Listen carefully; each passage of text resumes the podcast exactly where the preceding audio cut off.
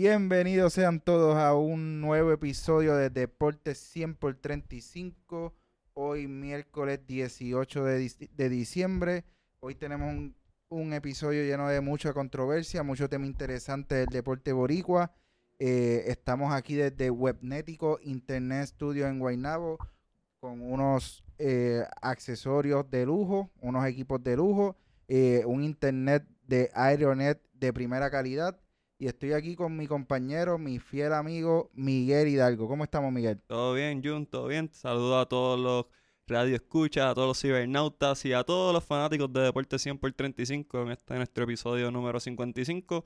Y como dice Javier, que hoy está emocionado y muy entusiasmado de discutir el deporte puertorriqueño.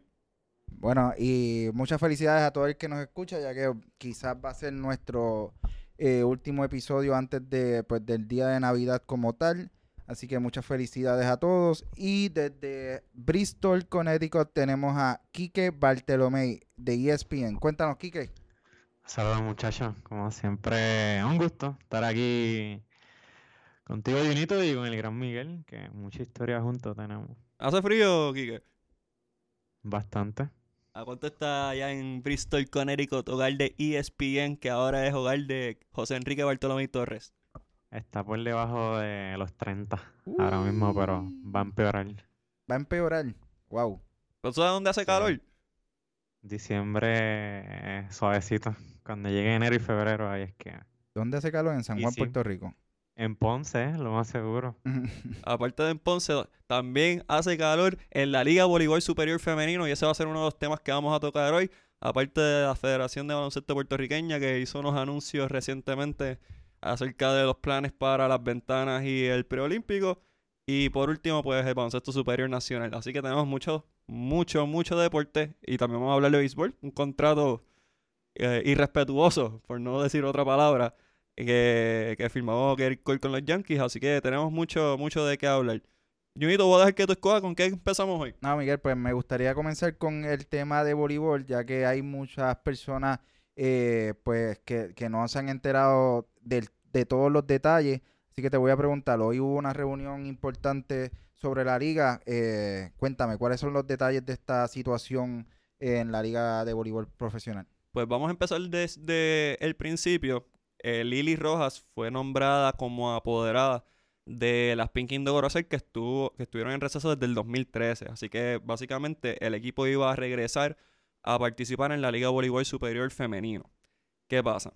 Durante el 2016 ah, el reglamento establecía que una franquicia nueva podía tener nueve jugadoras del sorteo de jugadoras. Y el sorteo de jugadoras incluye nueve ingresos y jugadoras ya veteranas. O sea, jugadoras que no son reservadas por los equipos están disponibles. Así que el reglamento anterior establecía que equipo nuevo podía elegir nueve jugadoras antes del sorteo. ¿Qué pasa? Cambiaron ese reglamento, pero no lo llevaron a papel, que es un problema enorme. Y pues Lili Rojas cuando ingresa nuevamente a las Pink Kingdom Corozal, pues eh, busca que se le dé ese derecho de tener esas nueve jugadoras. De ahí, eh, obviamente, dijeron los apoderados que no, que no estaban de acuerdo con esa determinación. Y la Federación Puertorriqueña de Voleibol declaró no lugar a eh, ella poder firmar esas nueve jugadoras. Eh, Lili lleva esta petición al Tribunal de Apelaciones y Arbitraje Deportivo del Comité Olímpico de Puerto Rico, eh, llevando el argumento de que en papel, pues dice que nueve jugadoras pueden ser reservadas, que es la realidad. Y que el argumento de la Federación de Puertorriqueña de Voleibol de que por error humano no se llevó esto a papel, pues no, no va a ser efectivo en un tribunal. Siempre en los tribunales ex, lo que está en papel, la evidencia que está es lo que va a funcionar. So, a fin de cuentas, se le dio el, eh, a favor a Lili. Se le dijo, pues vas a tener tus nueve jugadoras. Y de ahí empieza la mayor controversia de todo, es que los apoderados en una reunión deciden recesar. Eh, obviamente las jugadoras, eh, staff técnico, periodistas, fanáticos, todos estábamos muy eh, molestos, indignados, eh, desconcertados, o sea, había un malestar enorme dentro de la comunidad del voleibol porque esto no fue una decisión de que hay, hay un receso porque hay problemas económicos. Eh, no es un problema de que este, las instalaciones no se pueden usar. O sea, esto fue puro capricho de apoderados que no estaban de acuerdo con una regla que desafortunadamente no corrigieron a tiempo. Así que decidieron recesar y ahí empezaron, ahí empezó todo, toda la discordia. La, controversia grande donde las, las, las propias jugadoras se quejaban porque obviamente eh, tú planificas tu, tu, tú como jugadora profesional, tú planificas tu año, tú decides si vas a jugar en Puerto Rico, si vas a coger un receso y te vas a ir a, la, y a las ligas extranjeras y pues eh, decidir quedarte en la isla y que después por un capricho, como tú bien dices, eh, decidan recesar, pues es difícil. Continúa, Miguel. No, exacto, y tienes toda razón. O sea, hubo jugadoras, por mencionar algunas, Karina Ocasio, Shirley Ferrer, eh, Chara Venegas, que abiertamente dijeron que dejaron ofertas pasar en el extranjero para quedarse en Puerto Rico y participar en la Liga Voleibol Superior Femenino. Así que estás en lo correcto. los apoderados que decidieron recesar son los mismos que aprueban si tú puedes entrar a la liga o no. Entiéndase, ellos tienen un comité que evalúan tu nivel adquisitivo, este, tu poder de, dentro de lo económico, lo social, o sea que ellos determinan si tú entras a este tipo de, fraternidad. Vamos a pensarlo como una fraternidad. Sí, exacto, que tú como jefe de, franquicia tienes todo para echar la franquicia para adelante, todo, todos los temas que se involucran. Exacto. Y ellos alegaban que si ellos aprobaron que Lily fuese apoderada porque tenía la solvencia económica para poder hacerlo. Sin embargo, eh, ella fue nombrada o ratificada durante un periodo que según el reglamento no se podía, que es antes de un año de las elecciones de la federación de un nuevo presidente. Así que también usaron el reglamento a su favor para tratar de negar que Lily Rojas fuese partícipe de la temporada 2020 con las Pink Indoor. O sea, ellos pretendían que ella ingresara en el 2021.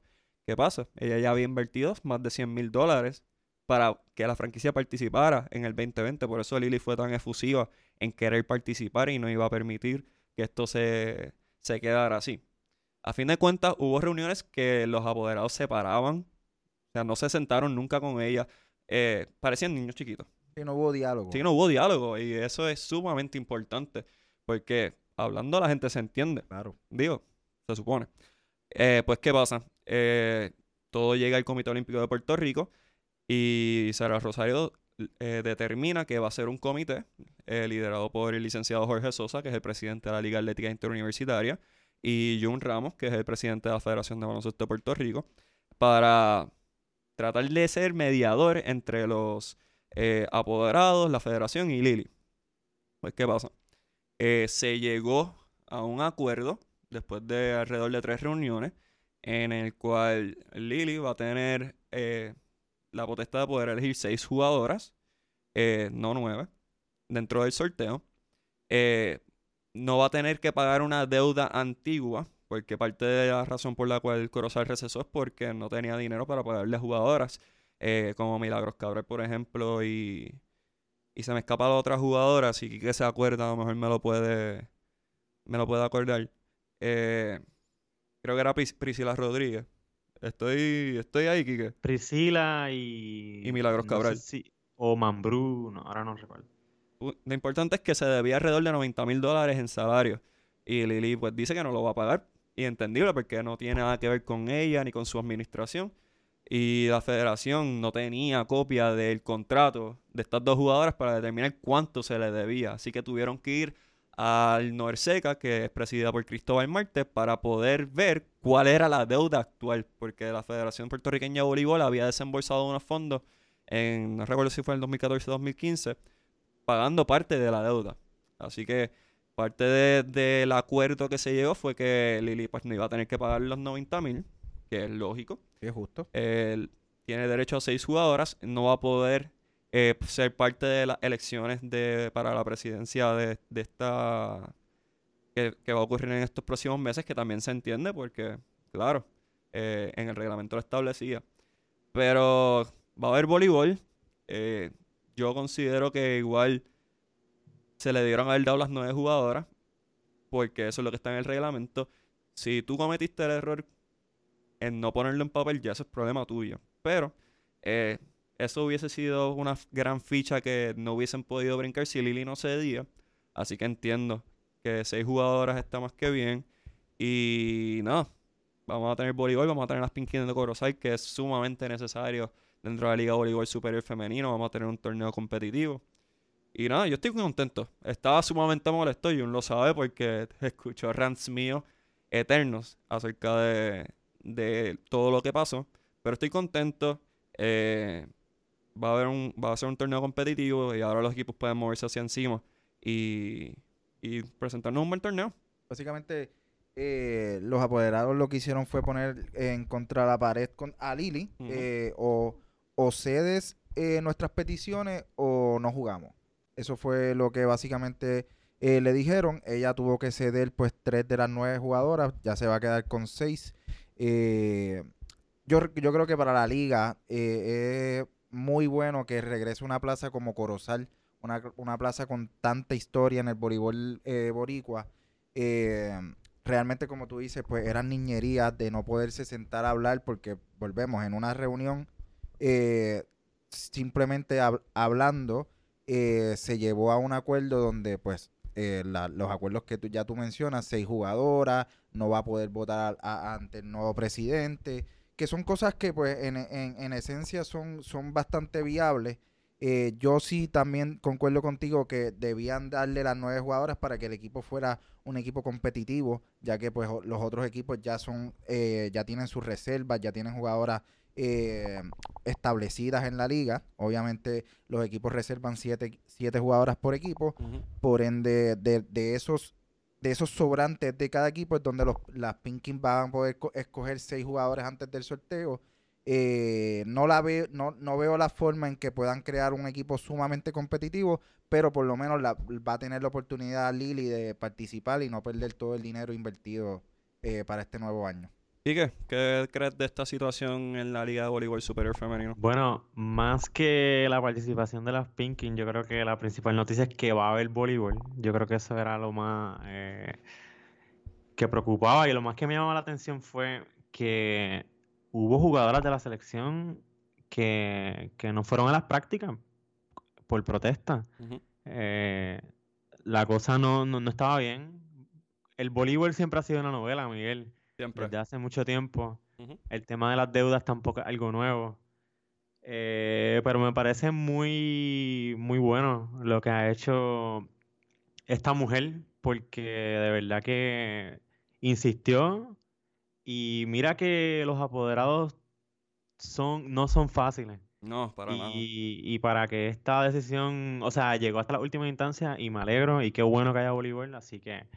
Y respecto a Corozal, sí, definitivamente. Otra nueva, otra plaza también diferente para, para el voleibol femenino. Eh, eh, tiene buena pinta, tiene buena pinta este torneo ahora. Después de tanta controversia, tiene buena pinta. Dentro de todo, me gusta que haya pasado esto porque demuestra ciertas realidades acerca de las ligas y voy a incluir al BCN aquí también. eh, ciertas realidades de lo que se considera una liga profesional, que yo siempre he dicho que estas ligas carecen mucho de profesionalismo dentro de lo que han dicho. Por ejemplo, los apoderados tienen un control autoritario sobre lo que pasa en la liga. Ellos determinan qué pasa, quién entra, cómo, cuándo. Eh, pueden utilizar el reglamento a su favor. O sea que ellos son dueños y señores. Eh, eso es algo que hay que buscar la forma de que sea un happy medium. O sea, los apoderados no pueden tener todo el control de lo que pasa en el reglamento. Eh, las federaciones no se atemperan y no se actualizan en la Federación de Voleibol, pues no fue el reglamento.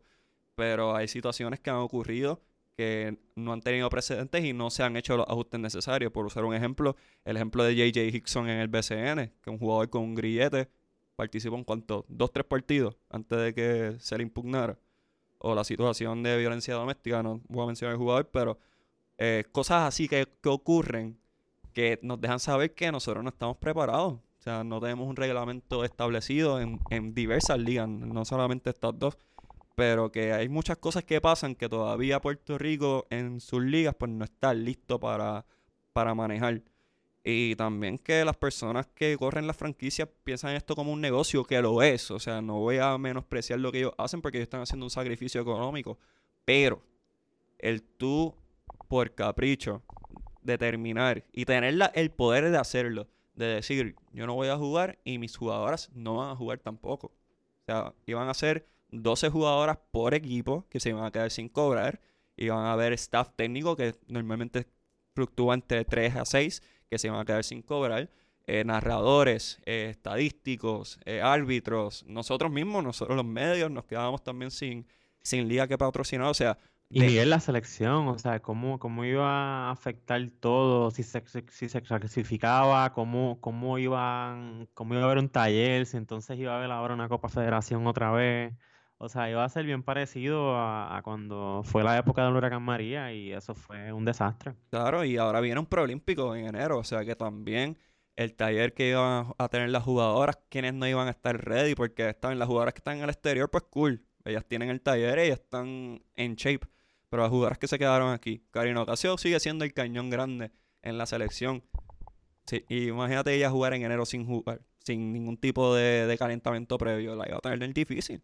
Claro, claro. No, y la misma Chana Venega que debe tener ofertas muy buenas fuera del este- de- Ferrer también debe tener buenas ofertas fuera en el, en el extranjero y decidieron quedarse y, y- y, pues por un es, es todo por un capricho porque realmente eh, no había otra no había otra razón de por qué no conceder o llegar a un in between A sentarse a hablar. Claro, que, que, que es lo que por, por, por, por principal tú debes hacer, sentarte a hablar y te llega- tratar de llegar a un acuerdo. Eh, para, para ser un poco más específico de los ocho turnos que le- los seis turnos que le dieron a las Pinkies, van a tener el turno número 8, número 16, número 24, número 32, 33 y 34. Así que el último turno el de- último turno de las primeras cuatro rondas y entonces 33 y 34. O sea que por eso te digo, sí, pues Lili pues salió entre comillas ganando porque va a participar, pero realmente lo que le dieron para, para escoger y hacer un equipo compe- competitivo, pues es bien complicado, bien cuesta arriba. Y no sabemos que vayan a haber refuerzos, o sea, eso no se ha informado. Asumimos que no, la temporada pasada no hubo.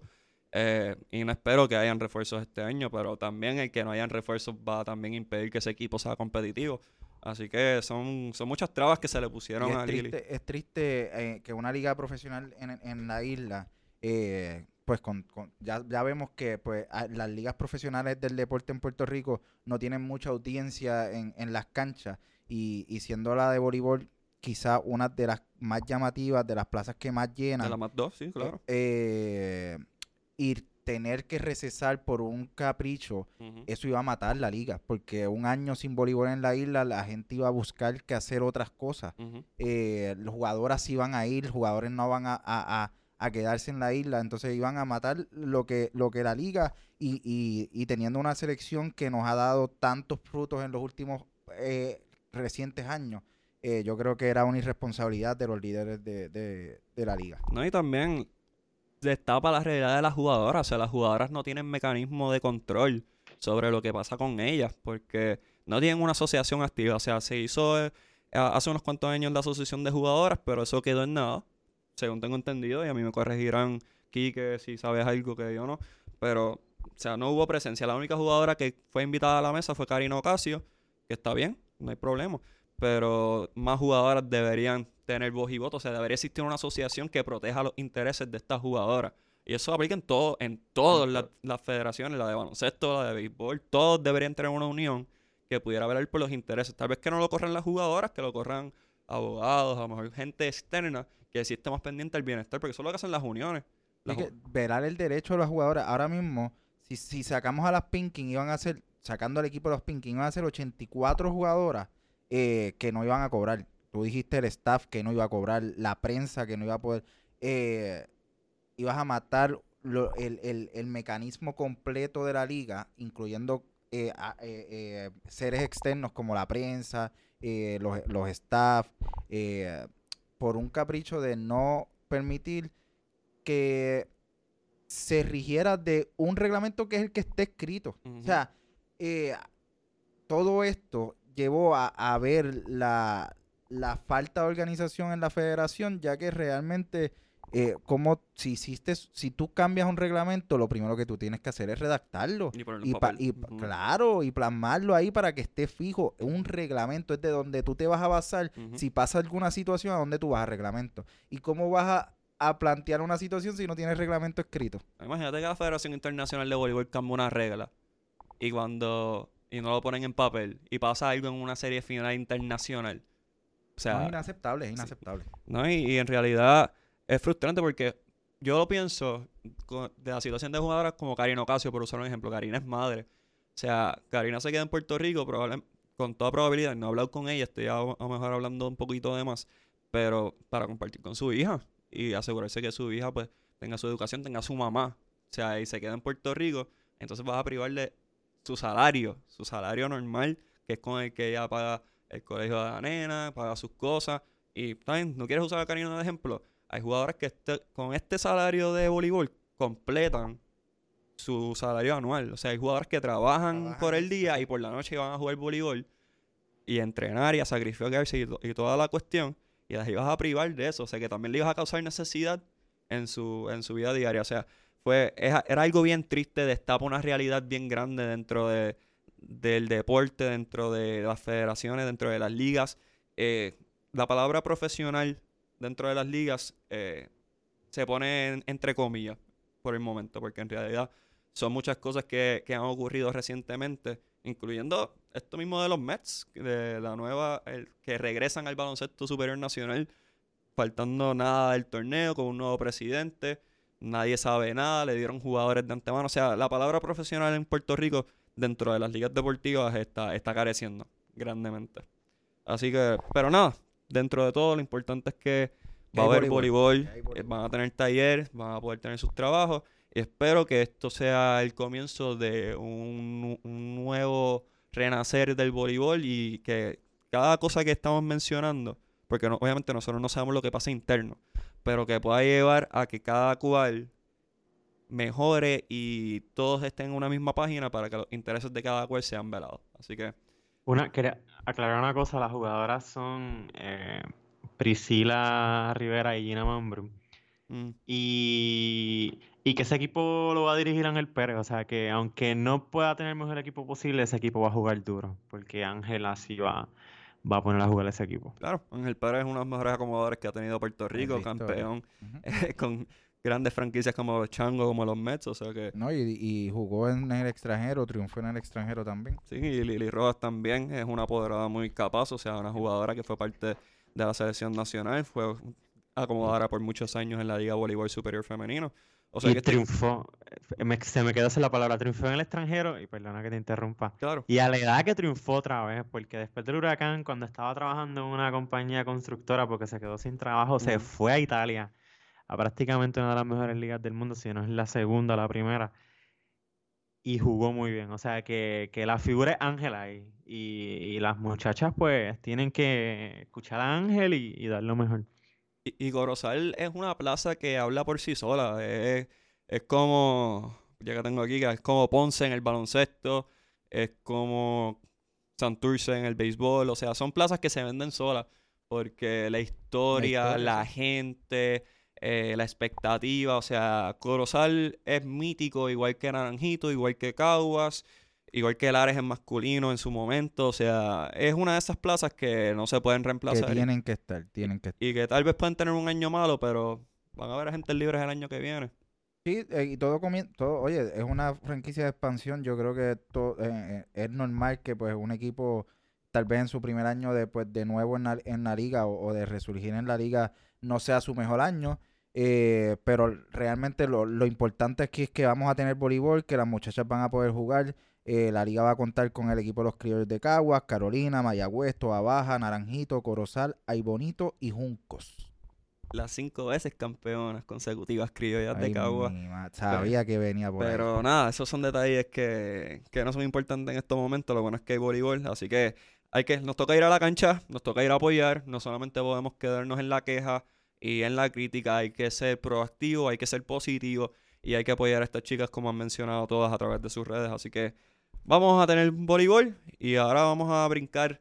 Vamos a brincar el béisbol, Jun, porque Ahora vamos a hablar de la falta de respeto del dinero y voy a dejar que tú hables de, de Gary Cole. Bueno, Gareth Cole eh, firma un contrato histórico eh, de 9 años, 324 millones de dólares. Eh, en un, en un, por año van a ser unos 36 millones de, de dólares. Hasta el hombre tiene 29 años al, al, al momento de firmar el contrato, o sea que va a estar hasta los 38 años eh, vistiendo uniforme de los Yankees. Eh, obviamente todos sabemos que viene de, de- una gran temporada con los Astros, los, Astros de Houston. Eh, fue candidato importantísimo al Young. Muchos dicen que, que era el, el que merecía el Young. Muchos dicen que se lo dieron a, a Verlander simplemente por nombre y pues por trayectoria, porque ya próximamente pues lo vamos a ver retirar. Eh, para mí, como el- le he dicho a todo el que ha hablado conmigo este tema, realmente los Yankees tenían que salir a buscar un buen pitcher y consiguieron al mejor pitcher en el mercado. Correcto. Y cuando hablamos de la cifra por año, a mí no me sorprende ni, ni me causa molestia, ni 35, 36 millones. Realmente el béisbol está pagando ese dinero. A Strasburg le dieron 35 millones. Y si a Strasburg le dieron 35 millones, Cole merecía ganar lo mismo o más. Mi problema real con este contrato son los nueve años a una persona, a un lanzador que tiene 29 años. Eh, real- en los últimos años, eh, los, los grandes pitchers de, de- de la década, hablando de, de Kershaw, hablando de Borgarner, eh, después de los 29 años, hablando del mismo Chris Sale, para que después no digan que uno eh, Es anti-yankee y, y- y que pues no ve las cosas. El mismo Chris Sale, nosotros hace un año, hace dos años, le dimos un montón de dinero por muchos años y este año demostró que después de los 29 años, al pitcher se le hace bien complicado seguir en el mismo rendimiento que llevaba en los primeros años. Eh, el mismo Kershaw que dominó desde los 22 años hasta los 29 años, 7 años de dominio, ya cuando llegó a, a esta edad es bien complicado. Eh, por ende, mi problema con este tipo de contrato es que cuando Gareth Cole tenga cinco, eh, cuando ya Gareth Cole haya cumplido 5 años de contrato, él va a tener 35 años, 34 años, 34, 35 años. Eh, él va a estar rindiendo lo que va a cobrar 36 millones de dólares. Él va a estar rindiendo realmente para cobrar 36 millones de dólares. Yo lo dudo muy seriamente y entonces ahí es donde viene el problema. Los, los- los fanáticos yanquistas, eh, realmente sí, yo los tengo que felicitar al equipo, a Cashman, eh, pescó al, mejo- al, al, pe- al- al gran, al pescado más grande en la, en la agencia libre. Eh, pero esto no te va a afectar cuando ya este hombre tenga 34, 35 años y todavía tú le estés pagando 36 millones de dólares, cuando realmente a esa edad tal vez no te gana 10, 12 juegos. Eh, lo vivimos con Sabati en, lo- en, el último, en sus últimos años en los Yankees, cobraba una millonada de dinero y no era ni la mitad de pitcher que firmaron cuando lo trajeron de, de los indios. Lo están pagando con Jacoby Ellsbury todavía. Definitivo. O sea, Jacoby Ellsbury firmó una millonada y en realidad todo el mundo dice, yo quisiera salir del contrato de Jacoby Ellsbury. O sea, y es como tú dices, tiene 29 años ahora mismo, un contrato de 9 años. Eh, sí era el mejor, o sea, una marca de 25 con 250 de ERA, 326 ponches que fue el líder en las grandes ligas. O sea, definitivamente era el mejor y tenían que conseguirlo. Pero 9 años... O sea, hemos visto al mejor jugador que yo he visto después de Ken Griffey Jr. se llama Albert Pujols. Y cuando a los 34 años fue que cayó est- estrepitosamente y no volvió a ser el mismo. Albert Pujol firmó a los 29 años, jugador de, de, de posición. eh, uno, quizás el mejor pelotero derecho, el mejor bateador derecho en la historia del béisbol. eh, y cuando no duró cuatro años rindiendo lo que le pagan los angelinos. Ese es mi problema con este gran contrato, porque cuando ya los Yankees estemos, estemos para el 2024-2025 y eh, Gareth Cole va a seguir cobrando 36 millones, ellos van a tener 36 millones en una nómina en un lanzador que no te va a rendir lo, lo, que, lo que está cobrando. Entonces, ellos tienen un problema hoy con el contrato de Stanton. Y es el mismo problema que van a tener con Gareth Cole. eh, Es, verdad, el, hombre los pone como contendientes principales del título. El que diga lo contrario, realmente pues se está equivocando. Ellos tenían una buena alineación, un excelente bullpen y ahora con Gareth Cole tienen un hombre que le va a ganar ca- cada cinco eh, salidas, él va a ganar. O sea, cada cinco juegos, él te va a ganar un juego. ¿Y qué? ¿Qué tú crees de de Gareth Cole? Que yo creo que se están desviando de lo que verdaderamente los Yankees nos están diciendo, que es que van por la Serie Mundial y no solamente eso, que están obligados a ganarla. Es que si con Gerrit Cole, que era un jugador que ya los Yankees llevaban hace tiempo persiguiendo y pueden leer la historia Sí, de él años, años, años y años. cuando lo seleccionaron y optó por irse y no jugar. Bueno, el punto es que si los Yankees sacan de 3 a 4 series mundiales, que es lo que están apostando con este equipazo eh, legendario que están haciendo, esos años no van a pesar tanto después. Eh, y, y el resto, pues estoy de acuerdo, pero los Yankees, olvídense del dinero, los Yankees van a ganar. Y si no es ganar, es un fracaso. Venga, Kike. Entonces, ¿en qué nos Y está- otra cosa, y otra cosa. Eh, otra cosa que los Yankees nos están diciendo. eh, Mike Trout, Bryce Harper y Stanton son los tres jugadores que más dinero eh, tienen un contrato aparte de, de este hombre de Gary Cole. So, los Yankees están considerándolo a ese nivel. Están considerando que este tipo va a ganar Cy Youngs, los va a ayudar a ganar series mundiales, que está con esos nombres ahí arriba. eh, que pienso que hasta mucho más proyección que lo que Stanton tenía en ese momento. Y veremos, veremos. Es verdad que esto de los contratos a jugadores ya cerca de los 30 y que son súper largos no, no funciona muy bien. Pero, repito, si los Yankees ganan de 2 a 3 series mundiales, este contrato no va a pesar tanto después. Quique, ¿y por qué no? Porque yo me lo menciono, ¿por qué no un contrato de menos años y más dinero? Scott Boras. Que por cierto. ¿Por qué no es Salón de la Fama algún día Scott Boras? Pero No, bueno, eso es otro tiene que- debate. Tiene El que punto es serlo, que- tiene serlo. El punto es que Scott Bora eh, estaba buscando un contrato así y así fue el contrato.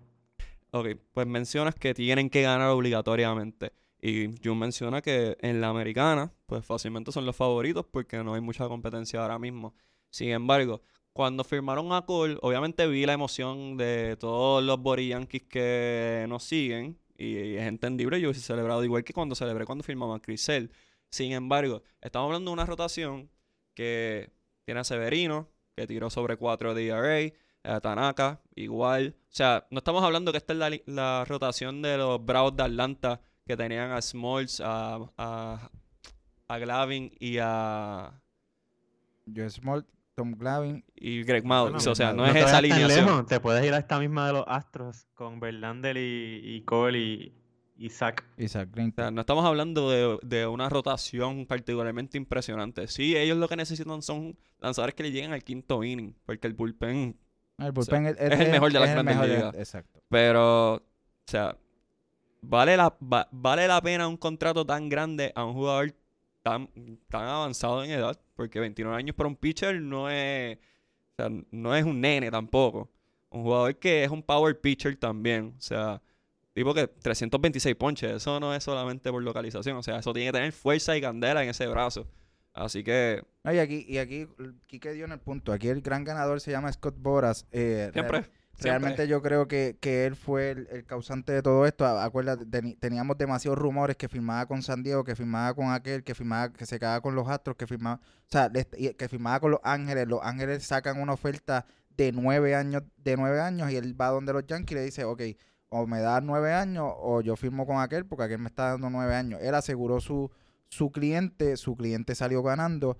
Eh, y yo estoy de acuerdo con, con Quique. Si este hombre le logra dar dos, tres series, em, dos, dos series Hay que les dé uno para que no lloren más. si le das dos series mundiales, el contrato es, es un, es un win para ellos, es un win.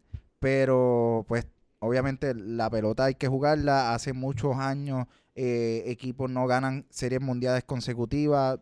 Eh, los Giants fueron los más cerca que ganaron, ganaron uno, perdieron uno, ganaron uno y gana- perdieron uno. Eh, así que pues hay que, que ya invertiste en, en, en Gareth Cole, ahora hay que ver qué vas a hacer con, con el resto de jugadores. Este año luce muy bien. Los Yankees todavía tienen mucha finca para buscar eh, mejores cambios. Eh, yo creo que el equipo es uno de los favoritos, si no el gran favorito. Mi única queja con ellos es que pues de aquí al 2025 vamos a estar hablando de otro tema, de otra queja, porque realmente pues ya no va a ser el pitcher que firmaron. Y si de aquí al 2025 no le da una o dos series mundiales, realmente fue una pérdida de dinero. Y eso también va a hablar de, la firma de Gleyber Torres en el futuro, porque Gleyber Torres va a cobrar una millonada en Nueva York también, así que van a comprometer su salario, van a, van a volver a esos Yankees del 90, el Empire Strikes Back, como se conoce.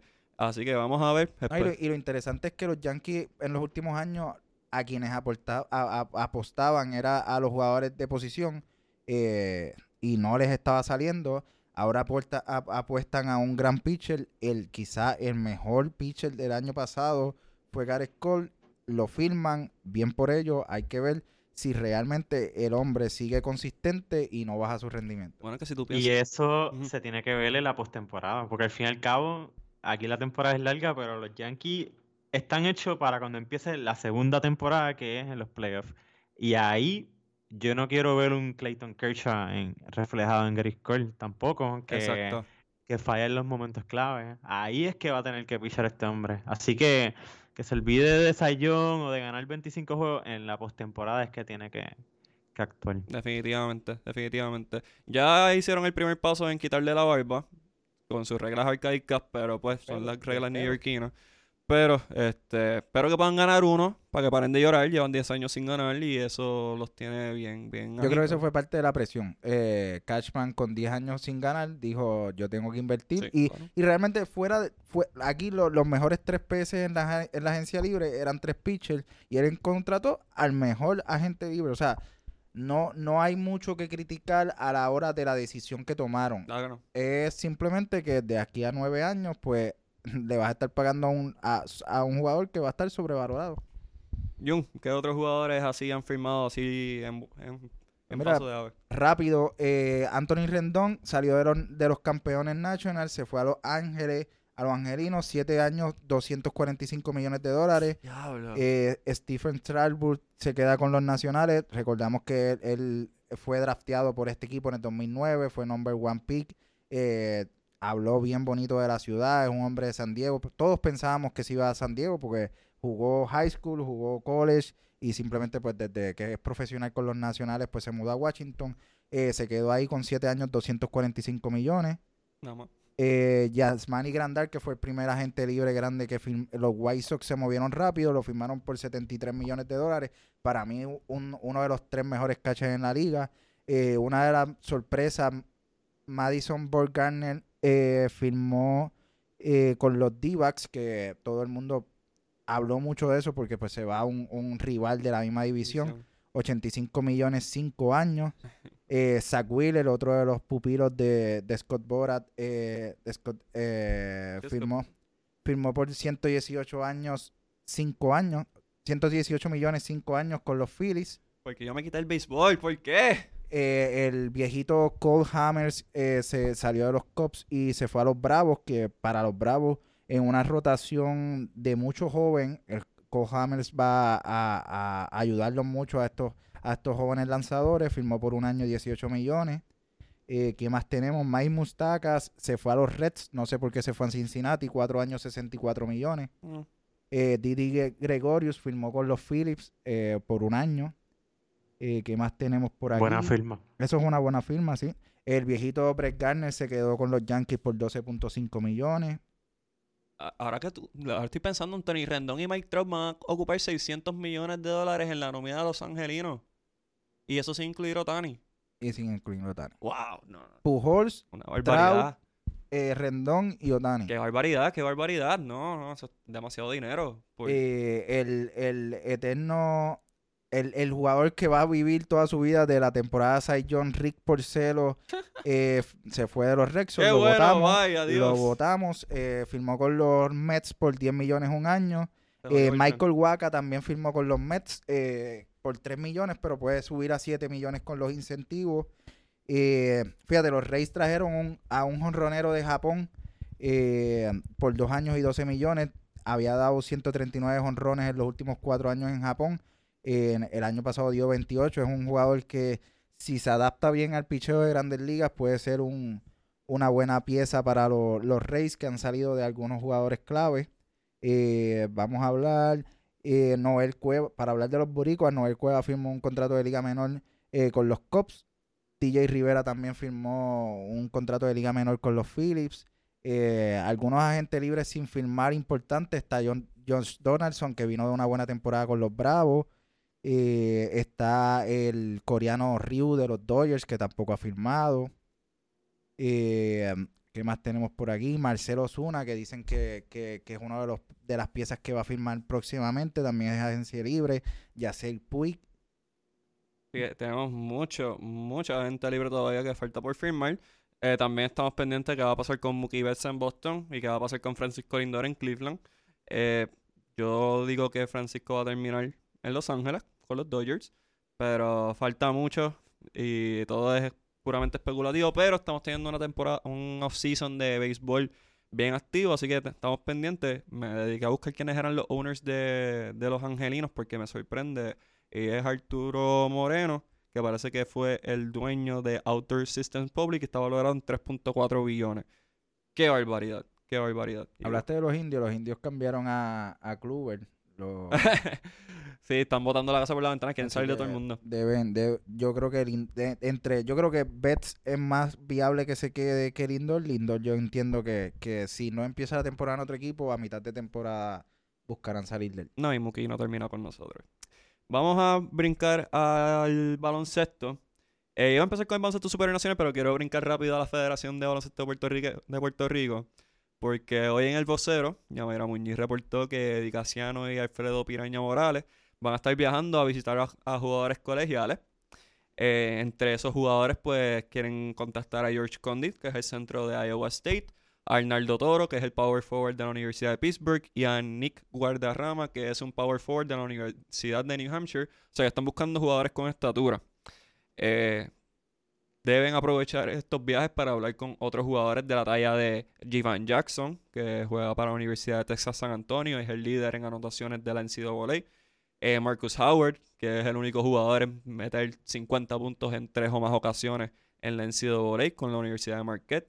Eh, Ethan Thompson, Erika Ayala, que juega en Maryland, Georgie Pacheco, que juega en Liberty.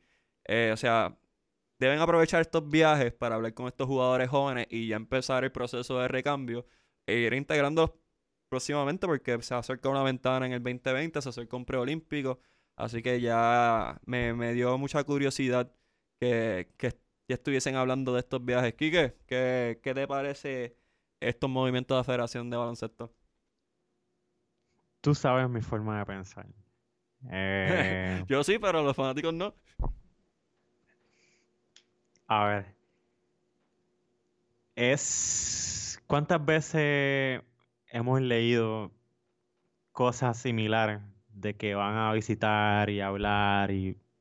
Siempre. Y al, y al final siempre hay un factor común que pues no pasa nada. No sabemos si es que a veces los jugadores no están del todo comprometidos como los que... Porque una realidad, casi nunca está igual de comprometido el que ha hecho toda su vida fuera de Puerto Rico que el que está en Puerto Rico. Claro. Eh, hay excepciones, pero, pero siempre tenemos esa duda de si, ah, pues el jugador no está tan comprometido, yo quiero 12 bareas que siempre quieran jugar, o, bueno, pero sí que se ha dado el caso de que eh, tampoco sabemos si es que la federación eh, falla y tampoco convence y los jugadores pues dicen que no porque lo que ven es un revolú. Bueno, el punto es que ojalá, ojalá se pueda traer a estos muchachos, especialmente Condit, que, lo vimos en el allá en el, en, el Clemente, en aquel torneo de sub, no me acuerdo si era sub 19, 17, ¿no? Sí. Que también estaba Giovanni Santiago, bueno, que era un buen equipo. Sí, sí. Eh, Ojalá, ojalá, sí, necesitamos ese recambio ya, porque... Pero me sospecho que no, me sospecho que no, porque se viene un repechaje que obviamente la lógica hace pensar que por la forma en que nuestro dirigente, nuestro cuerpo técnico y, la federación eh, ha trabajado de esa manera, pues que va a ser las mismas caras, ¿no? Como ese último, vamos a intentar ese último chance todo eh, para cerrar este ciclo, ya sea clasificando o no clasificando, y ya luego. Pero, pero vamos a ver, vamos a ver si a lo mejor por lo menos incluyen uno, uno de esos. Condit por lo menos. Y ahora que mencionas eso, también reportó Yamaira que ya hablaron con Barea, hablaron con Isaiah Piñero, que ya dijo que sí va a participar, eh, siempre cuando esté saludable, claro. Y eso es hoy, no sabemos mañana. Eh, Gian Clavel ya también dijo que sí. Y hablaron con Tyler Davis, que fue uno de los jugadores que suspendieron, y lógicamente, eh, en su momento. Y que van a estar monitoreándolo porque se está recuperando una rodilla pero que esperan mucho que, él cambie de parecer y juegue. Al igual que John Holland. Hoy Piraña Morales también dijo que espera que John Holland recapacite y que pueda participar con el equipo. Así que la suspensión que ellos tanto dijeron que iban a, a enforce, se me escapa la palabra, a ejecutar, pues ya pasa un segundo plano porque, nuevamente, lo que siempre queremos es clasificar y para clasificar hay que llevar el mejor equipo posible. Así que esas suspensiones, aunque siguen vigentes, pero nuevamente estás tocando sus puertas, que es lo que sabíamos que iba a pasar, que básicamente niega la, lo que la suspensión quiere, que es que ellos sean penalizados. Así que, nada, esperamos que que estos jugadores puedan participar. No, no cuento con ellos, pero esperamos que puedan participar. Esa es la clave. Yo creo que, que a veces es que nosotros mismos nos creamos una expectativa porque también como periodista tú, tú vas donde la persona, que en este caso es la federación, y entre las muchas preguntas que tú le haces de distintos temas, una de esas preguntas es ¿qué ha pasado con estos chamacos que están en tal lado, tal lado? Y empiezas a decir nombres. Y ellos te contestan, pues sí, tenemos pensado, vamos a hablar, pero a lo mejor estas personas te están diciendo esto con cero expectativa, entonces nosotros somos los que quizás nos estamos eh, creyendo un poco el optimismo y, al fin y al cabo eh, no, nos llevamos a esa decepción porque tenemos la expectativa alta. Y creo que la clave está ahí, en no contar con ellos y entonces ya si, si tienes el sí definitivo, pues entonces dilo. Claro, y también hay que cambiar la estructura porque tú mencionaste de no convencer. Tú cuando quieres convencer a un muchachito así, o sea, tú tienes que tenerle un plan hecho, establecido, donde van a entrenar, donde van a alzar pesas, cómo va a ser el proceso de recuperación, quiénes van a estar bregando con su recuperación, quién va a estar bregando con la nutrición. Y yo estoy seguro que si tú preguntas, por lo menos cinco de esas, cinco de esas preguntas que hicimos, tres no tienen la respuesta. No saben dónde van a practicar, no saben quién va a comer, o sea, son tantas cosas que hay que trabajar que yo en realidad no cuento con mucho. Sí me gustaría que empezaran a integrar a los jóvenes porque, nuevamente, no podemos tener a Ivan Jackson con 21 años debutando a los 24 en la selección nacional. Y bueno, que si no debuta con nosotros, va a debutar con otra selección. Con Panamá, exacto. Definitivamente. Marcus Howard, o sea, jugador que mete 50 puntos en NCAA. Eso no es poca cosa. O sea, a mí no me importa cuál sea tu competencia en NCAA. 50 puntos en más de tres ocasiones es impresionante. O sea, que Marcus Howard debe por lo menos ser invitado a practicar. O sea que Ah. no, y mientras más jóvenes tú invitas a estos, a estos jugadores, es, es, más probable que vengan a jugar. Y mejor relación puedes crear. Definitivamente. Quizás a muchos no les interesa tampoco. O sea, dijiste ahí Howard. Eh, muchos de estos chamacos tienen otras prioridades. Es que yo creo que también tuviste aquí, que tuviste en el punto ahorita, cuando decías como que eh, no, como que si nos estuvieran vendiendo como si tuviéramos oportunidad, cuando básicamente tal vez es, el primer viaje que van a ir a tocar puertas con el muchacho, entonces ya nos, ya nos están dando el nombre como si tuviéramos realmente una posibilidad de que el muchacho va a decir que sí, tal vez ni, ni un acercamiento por teléfono se le ha hecho a él y ya estamos mencionando eh, como que pues va a venir o, o lo vamos a ir a entrevistar o vamos a ver cuando ningún acercamiento se le ha hecho. Yo creo que, que eso es parte de lo Claro. que... eh, por- Ellos hacen su trabajo, ¿no? Ellos están ahí para hacer ese tipo de cosas y eso es lo que nos dicen. Pero Claro. entonces ya como nosotros lo recibimos y lo interpretamos, eh, ahí está la clave. Y voy a... Y últimamente nos rompen el corazón mucho, pero somos nosotros mismos los que nos estamos rompiendo el corazón. Tenemos que ser más, realista. tener más malicia en ese sentido, sí, ser más realistas. Claro.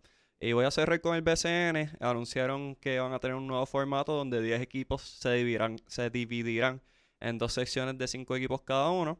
En la primera van a estar los Vaqueros de Bayamón, los Cariduros de Fajardo, los Brujos de Guayama, los Mets de Guaynabo y los Leones de Quique de Ponce. Uf, Y en la segunda sección estarán los con, Cal- con campeones. Yao, ¿Cómo es?